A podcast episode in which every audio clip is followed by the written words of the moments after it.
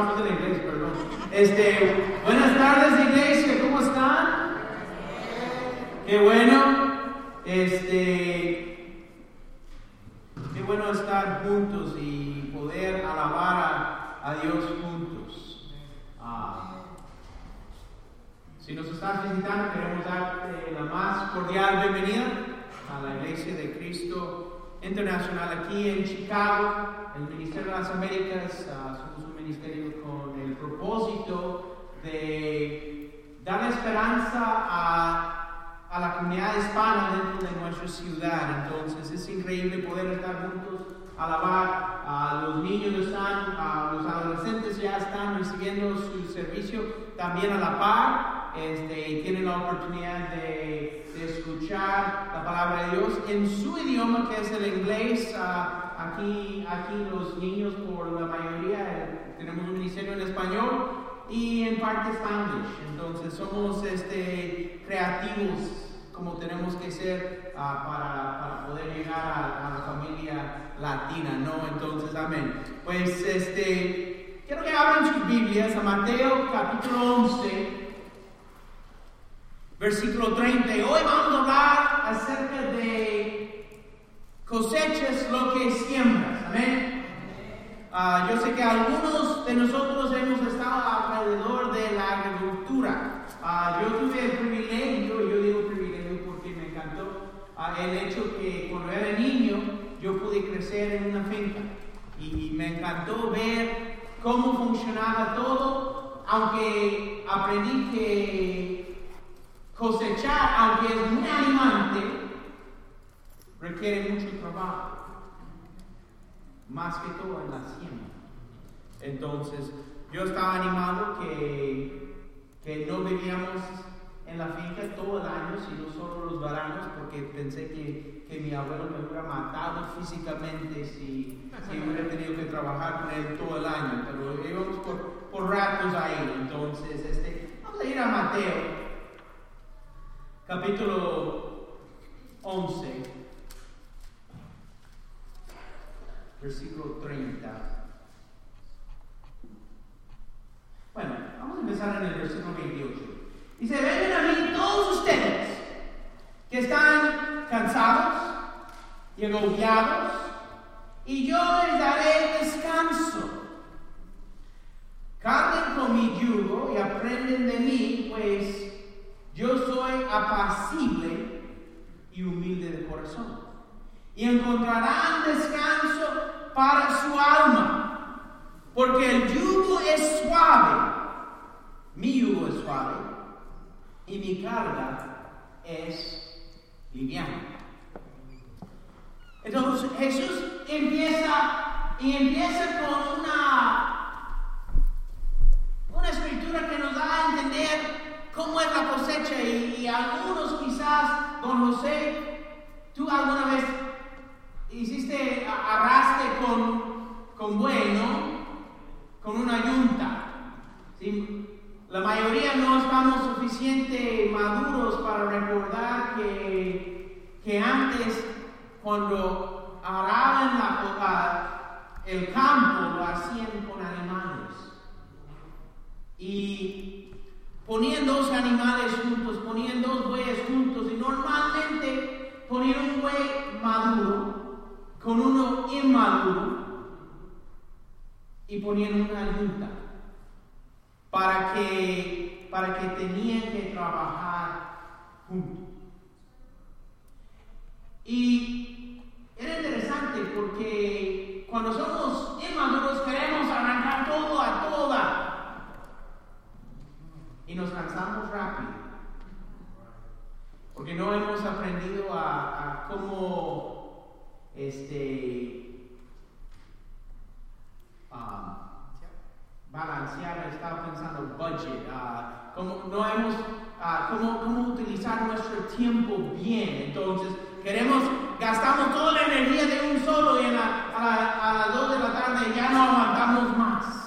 Es como cuando, cuando corría larga distancia, uh, empiezas un, bueno, nunca corrí un maratón, pero un medio maratón cuando empiezas un medio maratón. Y es impresionante, los primeros 5 kilómetros, todos quieren correr con todo.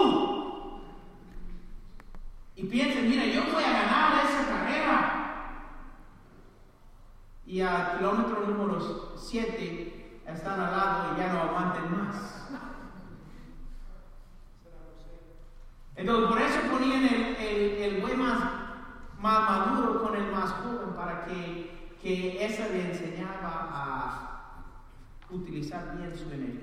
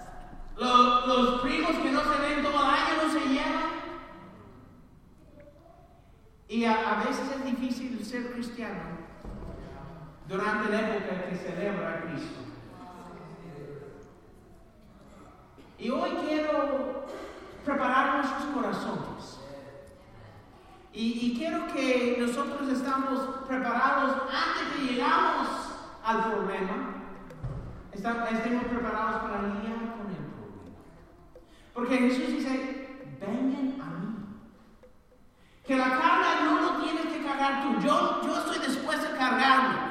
Porque mi carga es liviana. Y mi yugo es fácil. Ahora, yo no sé tú, pero en mi experiencia, el cristianismo no es fácil. Y a veces entramos y, pero Jesús dijo que iba a ser fácil. No es cierto que dijo que iba a ser fácil, pero va a ser menos pesado que hacerlo así. Porque si somos honestos, Jesús su vida fue fácil. No. ¿Cómo terminó? Lo, terminaron asesinando por sus creencias. O sea, yo no te, yo buena conciencia no te puedo decir, mira, el cristianismo va a hacer tu vida fácil. Porque no es así. Pero sí lo va a hacer mucho mejor. Porque a cambio de lo que teníamos antes de conocer a Cristo, hoy tenemos esperanza. Y tengo a alguien que está dispuesto a cargar el yugo junto conmigo. Y gracias a Dios Él carga la mayor parte, lo que me pone es poco. Se siente mucho, pero es poco. Y eso es algo muy importante. Hoy vamos a hablar acerca de qué hacer cuando la gente nos ofende. ¿Alguien ha estado ofendido alguna vez en su vida? Entonces, Um, si, si, nadie jamás te ha ofendido, esa clase no es para ti. Entonces, uh, puedes este, quizás este, balancear tu cuento o algo en, en, los próximos 30 minutos, pero si, si alguien te ha ofendido o si tú hayas ofendido a alguien, um, quizás valdría la pena poner atención. Este, vamos a ver Mateo 7 versículo 1. Esa escritura posiblemente es una de las escrituras menos entendidas de toda la. Mateo 7, versículo 1. No juzguen a nadie. Lo han escuchado, una escritura conocida. No nadie los juzga a ustedes. Porque tal como juzguen, se les juzgará. Y con la medida que miden a otros, se les mirará a ustedes. Ahora, yo he escuchado así.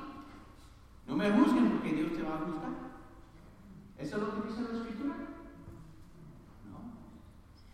La escritura dice, si tú juzgas, serás juzgado de la misma forma. Como tú eres, con ellos la gente te va a juzgar a ti. Amén. Hay una escritura paralela. En Lucas 6, versículo 38. Y vamos a leerlo porque nos da un poco de entendimiento acerca de lo que Jesús está hablando en Mateo 7.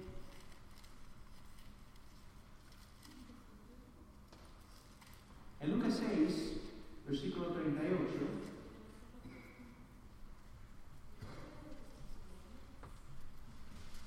en versículo 37 dice, no juzgan y no se les juzgará. No condenen y no se les condenará. Perdonen y se les perdonará. Den y se les dará. Se los echará en el regazo una medida llena, apretada, sacudida y desbordante. Porque con la medida que mides a otros, se les miderá a ustedes. También les contó esa parábola. ¿Acaso puede un ciego guiar a otro ciego? ¿No caerán ambos en el hoyo? El discípulo no está por encima de su maestro, pero todo el que haya completado su aprendizaje a lo sumo llega al nivel de su maestro. ¿Por qué te fijes en la astilla que tiene tu hermano en el ojo y no le das importancia a la viga que tienes en el tuyo? ¿Cómo puedes decir a tu hermano, hermano, déjame sacarte la astilla del ojo, cuando tú mismo no te das cuenta de la viga en el tuyo? Hipócrita. Saca primero la viga de tu propio ojo, y entonces verás con claridad para sacar la astilla del ojo de tu hermano. Yo he escuchado esa escritura utilizado hablamos de, del dinero. Dice, das y tú recibirás una buena medida, compactada, desbordante Entonces, a veces personas, algunos predicadores han llegado, mira, ¿sabes qué? Tú debes dar a Dios para que Él da de una forma que sobreabunda. Pero eso no es lo que la Escritura está diciendo. Y como muchas leyes de la Biblia quizás también se aplica al dinero, pero realmente está hablando de lo relacional. Lo increíble de la iglesia es que la iglesia está hecha por la gente. ¿Alguien aprendió la, canción de niños? Ah, aquí está la iglesia, aquí está la gente, o sea, ya, la iglesia, el, la, idea es que la, hace muchos años que no me lo cantan. Este, no, el barco no vamos a cantar. Este, eso sí. Y, y, lo he borrado del internet y de todos los medios porque, porque no quiero que lo aprende, pero hasta de la memoria de mi esposo lo he borrado para que no, le enseñe. Acaban, pero no sabe de quién, estamos hablando, pero, pero nadie, nadie le enseña la, la, canción, de, nadie le pide saber de la canción del barquito. Pero, pero la iglesia, o sea, estoy agradecido, tenemos un, un edificio increíble aquí, un lugar bello para reunirnos hay calefacción, qué bueno porque viene el frío, o sea, qué, increíble, pero aquí no es la iglesia. Eh, los ladrillos no son la iglesia, somos nosotros, tú y yo y, y nuestras familias y las personas que están llegando, ellos son la construcción de la iglesia y, y Pedro dice que nosotros somos los, las piedras vivas de la construcción del templo de Dios. Pablo dice que, que todos venimos para hacer una sola construcción. Pero a veces hay problemas en la construcción, ¿cierto? Si tú eres dueño de casa, tú sabes que el mantenimiento no es algo divertido, tampoco es algo barato. Entonces, hay, hay situaciones en la casa que cuando pasas, te haces así. En mi casa hay algunas partes así. Yo paso con, el, con la mano subida para no verlo, mi esposo me recuerda que hay un problema allá. Este, pasa lo mismo en la iglesia. Somos un edificio, nos necesitamos mantenimiento porque, porque la iglesia es relacional y por eso Jesús comparte esa parábola. Dice, tenemos la responsabilidad de ayudarnos entre sí. Amén. Entonces, tú, si estás aquí en la iglesia, tú tienes alguna responsabilidad. Tu responsabilidad es ayudar a la persona a tu derecha, ayudar a la persona a tu izquierda, llegar al cielo. Amén. Todos nosotros tenemos esa responsabilidad. Pero ¿qué pasa cuando la persona a tu derecha, la persona a tu izquierda te ofende? Te hace sentir mal. Llegas al punto de decir, mira, ese hermano no lo quiero ver ni en pintura. A veces pensamos, mira, ojalá que tal tío no llegue a la fiesta. Que, que, que esa persona no lo quiero, no quiero tener que topar No voy a los lugares donde él va, porque no quiero lidiar con el problema. Y Jesús dice en en Lucas. Dice, no juzgas los demás. Ahora, cuando hablamos de juzgar, ¿qué estamos hablando? Dice, bueno, entonces debo dejar que cualquiera me hace lo que sea. No, eso no es lo que dice la Biblia. O sea, ¿alguna vez tú has hablado con una persona y decirle, ¿sabes qué? Tú, tú me hiciste tal cosa. Y lo hiciste por tal razón. Y, y damos la idea, sabemos la intención. Yo conozco gente y, y porque conozco gente, yo te puedo saber, yo te puedo decir por qué hiciste lo que hiciste. ¿Alguien te ha dicho alguna vez por qué hiciste algo?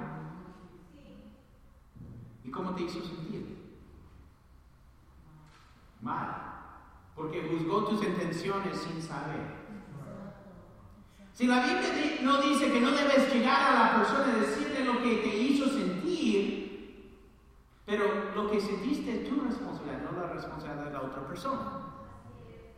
Porque tú me puedes decir un bobo, pero si no, me, si no le doy importancia, no me afecta.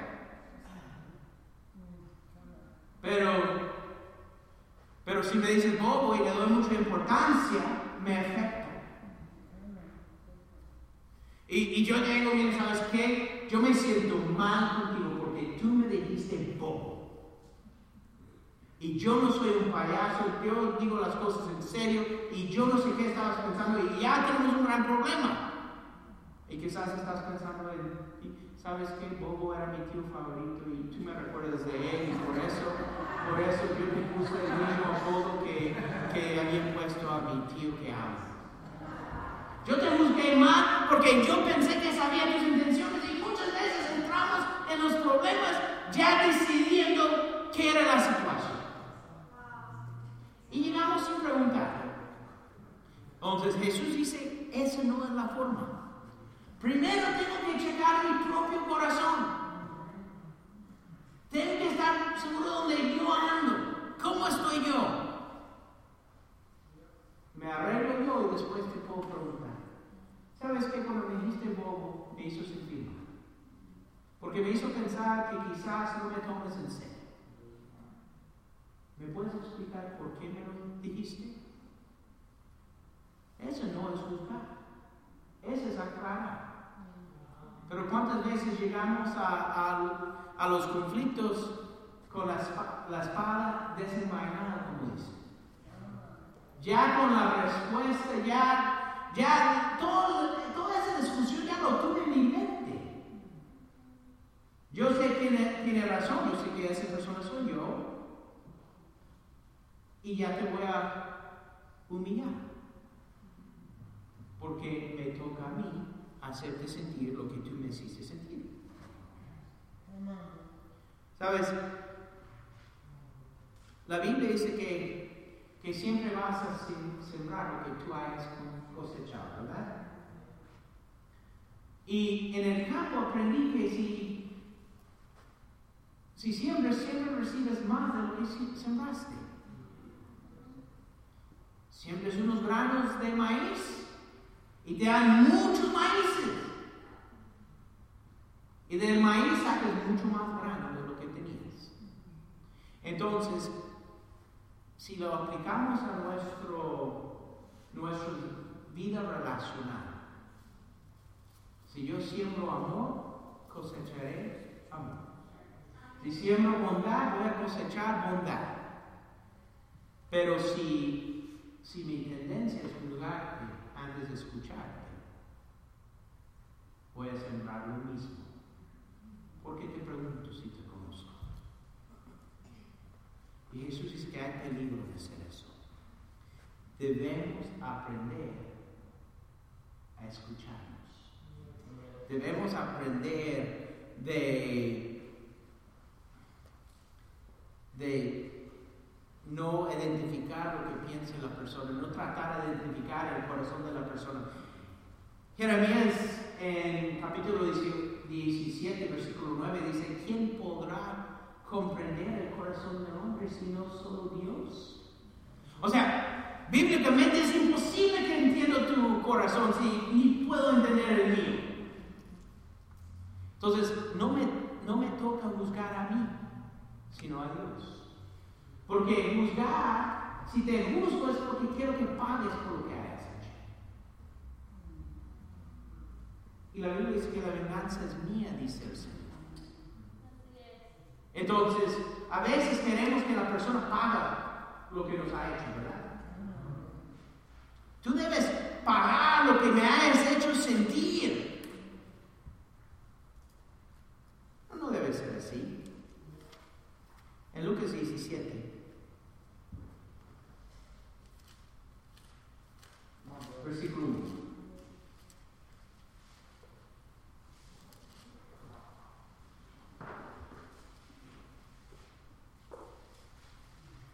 Y luego dijo Jesús a sus discípulos, los tropiezos son inevitables, pero hay de aquel que los ocasiona.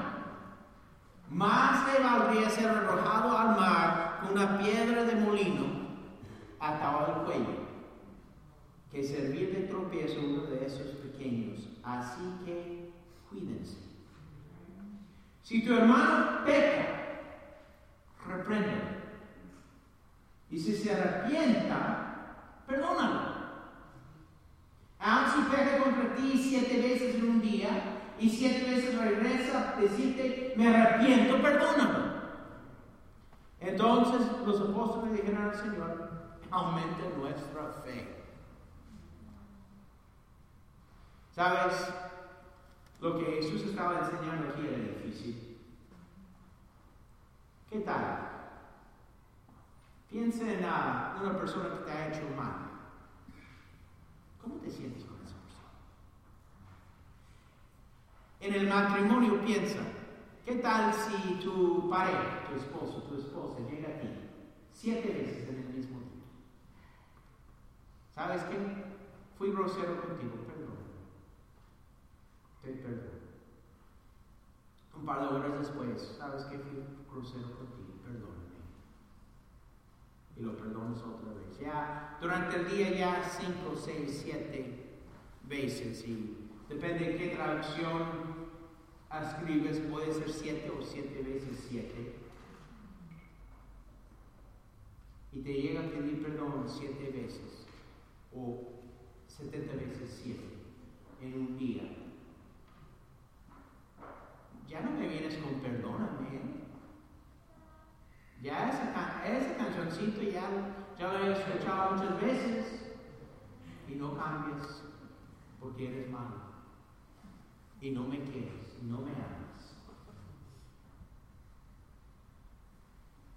¿Verdad? Quiero reajustar nuestro pensar. ¿Sabes, ¿Sabes por qué la gente hace? O, muchas veces pensamos que la gente hace las cosas por, por, nosotros. ¿Sabes? Yo he, yo he sentado con, desafortunadamente he tenido que sentar con parejas que han, han lidiado con situaciones como la infidelidad. No es agradable, pero muchas veces la pareja que ha sido ofendido, o sea, el que ha sido fiel, siente, eso lo hizo para hacerme daño a mí.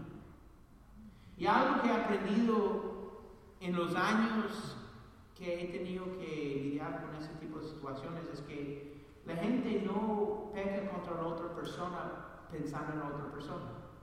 La gente peca por su propia actitud. O sea, muchas veces, ¿qué hice yo? Para causar esa situación. Y la mayoría del tiempo, no, no se trata de la persona ofendida, se trata de, la persona ofensora. Porque pecó por quién es él o quién es ella, no por otra persona. Ah, pero a veces somos tan egocéntricos, todo se trata de todo se trata de, yo. Yo soy el centro.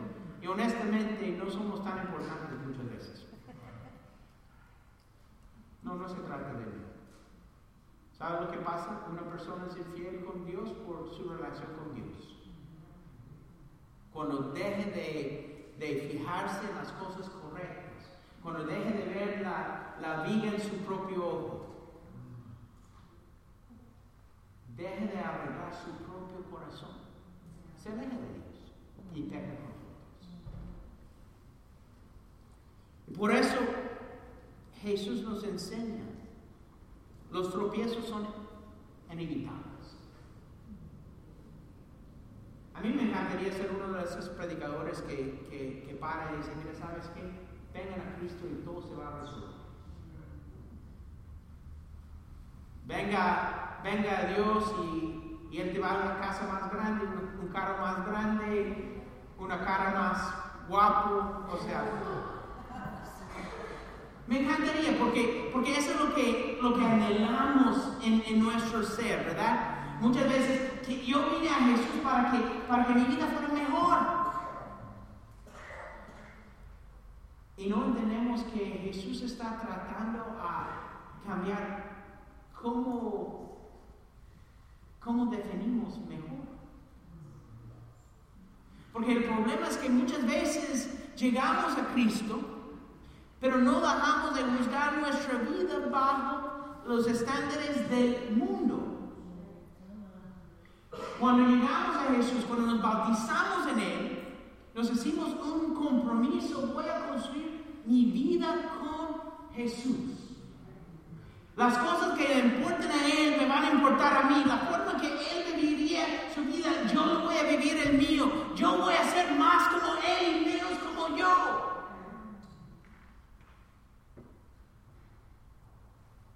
Pero seguimos viendo al vecino y él tiene un carro mejor que el nuestro.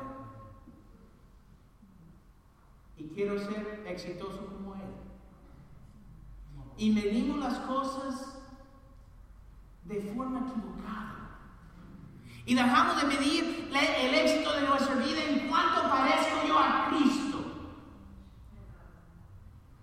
Y empezamos a medir el éxito de nuestra vida cuánto parezco los demás.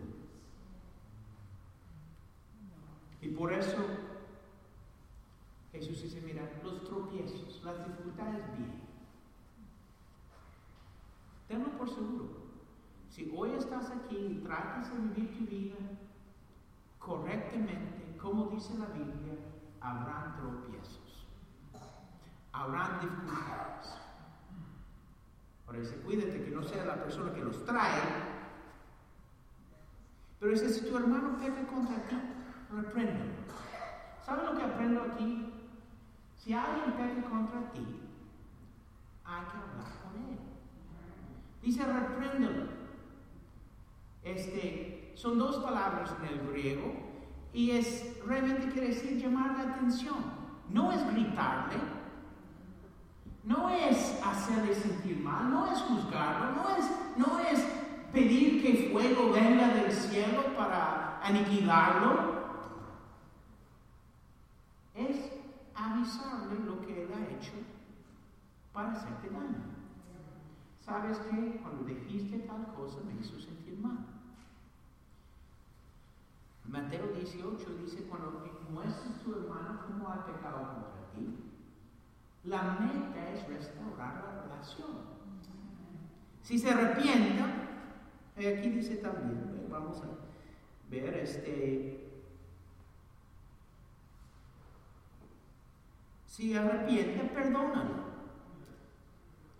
Entonces, Mateo dice, si, si arrepienta, has ganado tu hermano. ¿Sabes? Van a venir problemas. Alguien aquí en ese en ese santuario te va a caer el polvo. Te lo prometo. No, todos son cristianos, son bien buenos. Si nos estás visitando, no, mire, ellos, ellos parecen buena gente. Es mentira, no somos buena gente, somos muy mala gente. ¿eh? Seguimos un buen Dios. Tratamos de pegarnos más y más a Él.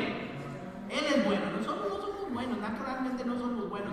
Yo soy egoísta, soy, soy enojón, soy impaciente, todo eso soy naturalmente.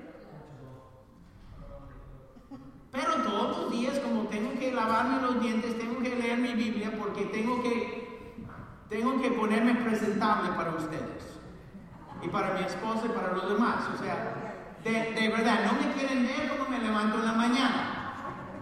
No quieren oler mi boca. Se te lo prometo. Pero tampoco quieres ver cómo soy antes que aplico Jesús a mi vida. Te lo prometo.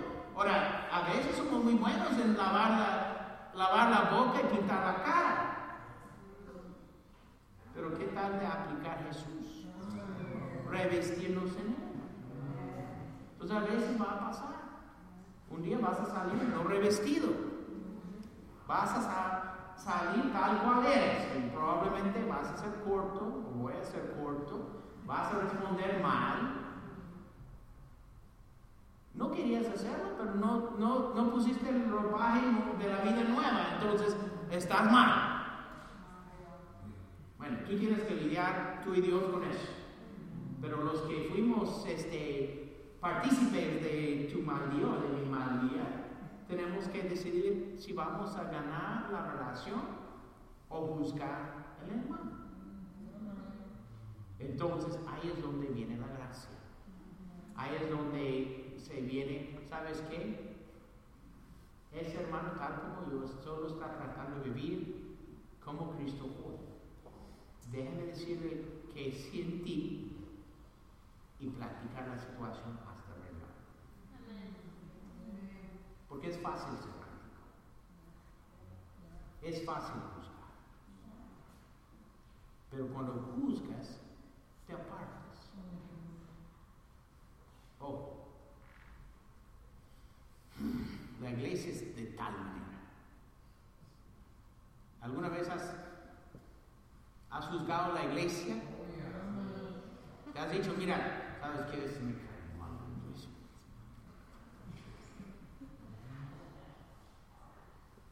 Pues, ¿Quién es la iglesia? Nosotros somos la iglesia, entonces me caigo tan mal. A mí me encanta cuando la gente me viene a decir cómo debería ser la iglesia. Siéntete bienvenido, decirme todo lo que hay mal en la iglesia, porque cada vez que me vienes a decir, te va a caer en ti. Bueno, es cierto, ayúdame a cambiarlo. Sé parte de la diferencia. No, la iglesia no ama suficiente. ¿Lo has escuchado? ¿Lo has pensado? No tienes que. Pero hay días donde uno se siente que tiene más necesidad de amor. Dice, no, la iglesia, nadie, la iglesia no me ama. Bueno, ¿sabe qué aprendí yo? Si alguien no me viene a hablar, yo voy a hablar. Si alguien no me abraza, yo voy a abrazar.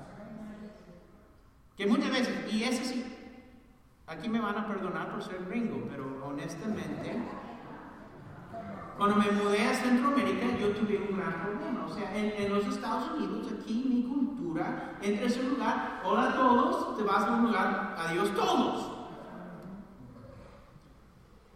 Pues Guatemala no es así. O sea, en Guatemala llegas una hora antes para poder decir hola a todos, besar a todos, y, cuando vas a salir, empiezas una hora antes que vas a, que quieres salir para decir adiós a todos y besar a todos. Y si desafortunadamente te quedaste hablando con alguien cinco minutos y alguien te vio, tienes que empezar el proceso de nuevo. Porque no que te fuiste, no te fuiste, entonces ¿por qué no me diste adiós?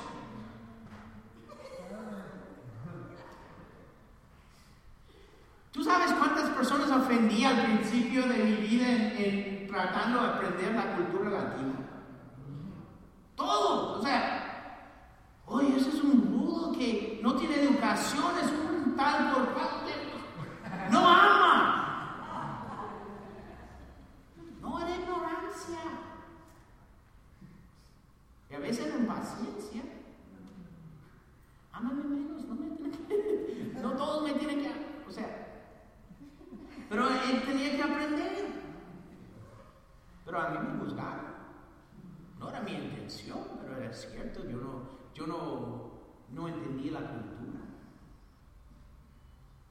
¿Sabes qué? Cuando venimos aquí, yo no entendía la cultura mexicana. No teníamos contacto con, en Centroamérica no hay mucho contacto con México o Puerto Rico. ¿Sabes qué? Los mexicanos y los puertorriqueños son más, más loud que que los centroamericanos, por la mayoría. Hay, hay, algunos, hay, algunas excepciones a la, regla, pero, pero la gente en, Centroamérica, especialmente en Guatemala, es un poco más calladita. Más así por ahí. Menos entrón. Entonces, mis primeros amigos me dijeron,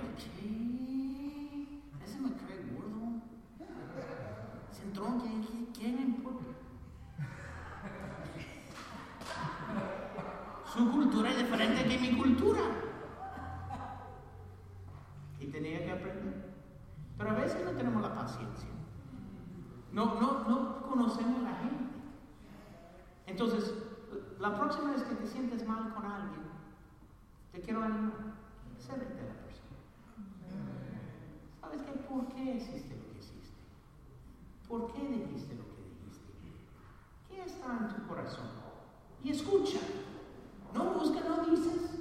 No le dices lo que él pensó, que ella pensó. Pregunta y escucha. Aprenderás algo. Ganarás tu hermano. Ganarás tu hermano. ¿Sabes? Yo creo que es una, una buena oportunidad. Nuestras familias, muchos, están adoloridos y vamos a, vamos a las fiestas y la tendencia va a ser juzgarlos porque no conocen a Dios. Ah, son así. Y, y, ya no pensamos en ellos. Te quiero animar. Pregúntale, ¿por qué haces las cosas que haces? Escúchame. Puede ser que encuentres dolor. Puede ser, ser que encuentres cansancio Puede ser que encuentres a alguien agobiado. Y recuerdes lo que dijimos al principio. Que vengan a mí, todos cansados y agobiados. Ten cuidado. Si tu primera reacción es voy a agarrar actitud, decir, ¿sabes qué? Voy a pararme, revestirme de Cristo y tener compasión. Posiblemente vas a poder ayudar a alguien acercarse a Dios en esos días, porque en vez de juzgar, tomas la decisión de amar.